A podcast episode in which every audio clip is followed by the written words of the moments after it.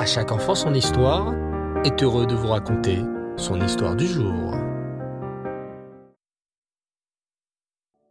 Bonsoir les enfants, Erev Tov, vous allez bien?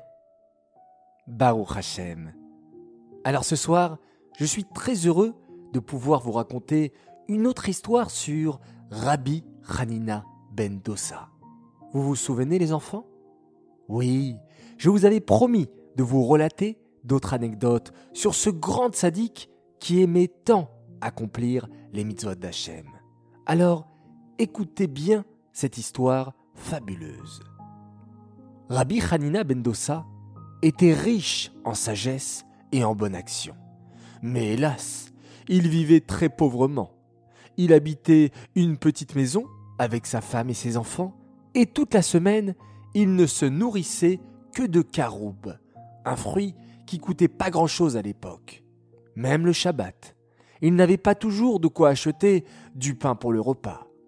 Mais Rabbi Hanina ne se plaignait jamais. Il était heureux de son sort et n'était jaloux de personne. Un jour, il vit ses voisins qui se préparaient à monter à Yerushalayim, au Beth Amikdash. Chacun prenait avec lui un animal à offrir en korban, en sacrifice à Hachem. Certains avaient pris une vache, d'autres des agneaux ou des chèvres, ou encore de belles colombes. D'ailleurs, savez-vous comment on dit une colombe en hébreu? Oui, Yona. Bravo, on l'a vu lors de la paracha de Noir. Alors, chacun avait choisi le plus bel animal pour accomplir cette belle mitzvah. Et c'est avec joie et empressement qu'il prenait la route de Yerushalayim. Oh, comme j'aimerais me joindre à eux et monter au Beth Amigdash pour offrir, moi aussi, un beau cadeau à Hachem, pensa Rabbi Hanina. Mais que pourrais-je bien offrir? Je n'ai rien en ma possession. Tout en se promenant, Rabbi Hanina se torturait l'esprit pour essayer de trouver comment il pourrait, lui aussi, offrir un beau cadeau à Hachem. Plongé dans ses pensées, il s'éloigna un peu de la ville et arriva dans un endroit désert. Et Oh Que vit-il? Là, devant lui, se trouvait une belle et grosse pierre qui n'appartenait à personne. Oh C'est parfait se dit-il. Je vais tailler la pierre, l'embellir et la décorer, et ensuite je l'amènerai au Beth Amigdash. Je ferai tout ceci de mes propres mains, et ce sera mon cadeau pour Hachem. De suite, il se mit au travail. Il apporta ses outils et commença à égaliser la pierre de toutes parts. Ensuite, il ponça, la frotta, la polit, jusqu'à qu'elle devienne lisse et claire. Enfin, il grava dans la pierre de belles décorations. Rabbi Hanina se donna tant de mal, mais le résultat en valait la peine. La pierre était vraiment belle et apte à servir de décoration au Beth Amikdash. Rabbi Hanina était si heureux, mais il comprit vite que son travail était loin d'être terminé. Comment allait-il transporter la grosse pierre jusqu'au Beth Amikdash? Seul, il n'arrivait même pas à la soulever. Il décida alors de chercher des ouvriers costauds qui pourraient la transporter. Il trouva cinq ouvriers et leur demanda. Bonjour messieurs, seriez-vous d'accord de me transporter cette pierre à Yerushalayim? Les ouvriers regardèrent la pierre, essayèrent de la porter et virent qu'elle était très très lourde. Ils se concertèrent et dirent. Ok, nous acceptons le travail pour cinquante pièces d'or. Rabbi Hanina leur aurait donné cette somme-là avec grand plaisir. Mais d'où aurait-il autant d'argent? Même en travaillant dur, il n'avait réussi à ramasser seulement cinq pièces d'or. Et c'était tout ce qu'il avait. Entre cinq et cinquante, il y a quand même une sacrée différence, n'est-ce pas les enfants? Les ouvriers refusèrent donc et s'en allèrent. Rabbi Hanina se tenait devant la pierre sans savoir que faire. Soudain, il vit devant lui cinq hommes qui avaient l'air forts et habitués à porter. Rabbi Hanina leur demanda Messieurs, seriez-vous d'accord de me transporter cette pierre jusqu'à Yerushalayim? En réalité, il craignait qu'eux aussi lui demandent une grosse somme pour le voyage. Mais, à sa grande joie, ils répondirent Oui, ok, si tu nous donnes cinq pièces d'or, et si tu es d'accord de nous aider à la porter, nous acceptons. Oh que oui Rabbi Hanina était heureux de participer aussi à la mitzvah, et il se mit à soulever la pierre avec les autres hommes. Mais, à ce moment-là, se produisit un grand miracle.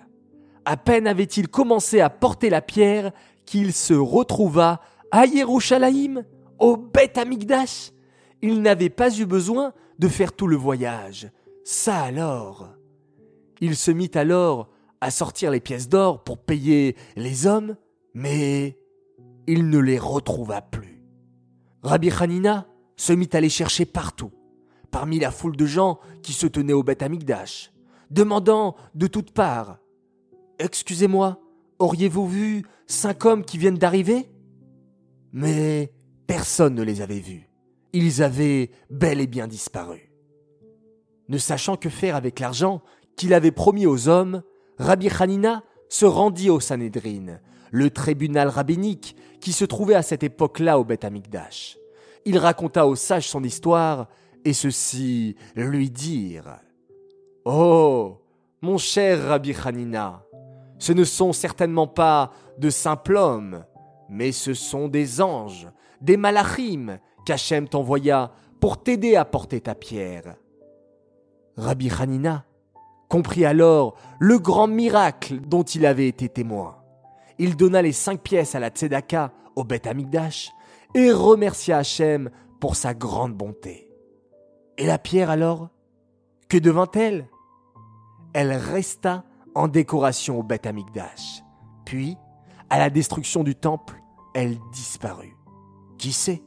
Peut-être la retrouvons-nous lors de la construction du troisième Beth Amigdash. Ça ne serait pas fantastique, les enfants?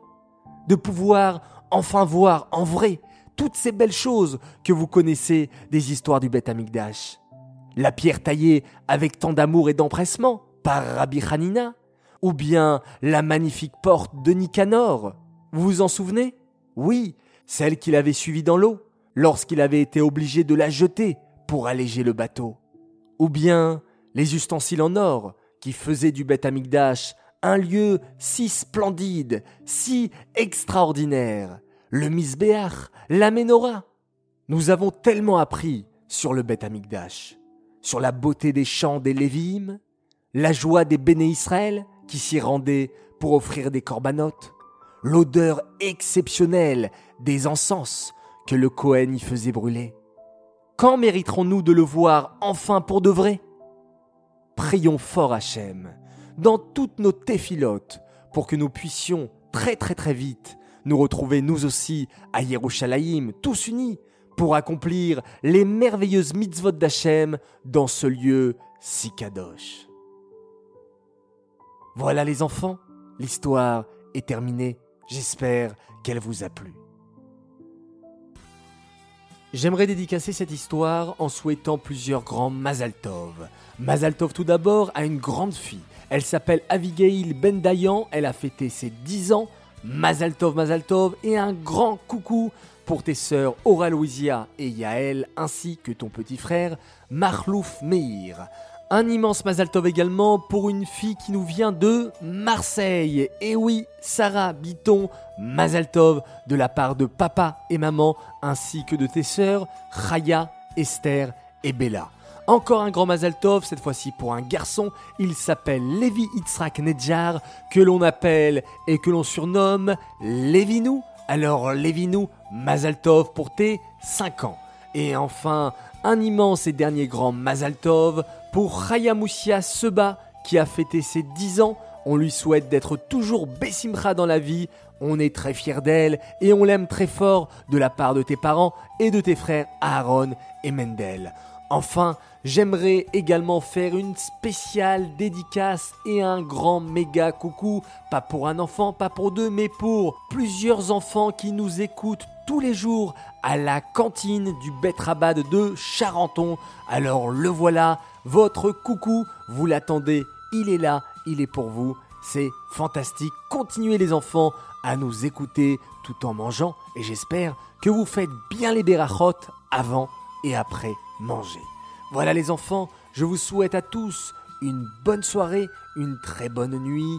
Détendez-vous, allongez-vous dans votre lit tranquillement, respirez profondément et remercions une fois de plus Hachem de nous avoir fait passer une excellente journée et faisons ensemble le schéma Israël. Laïla Tov.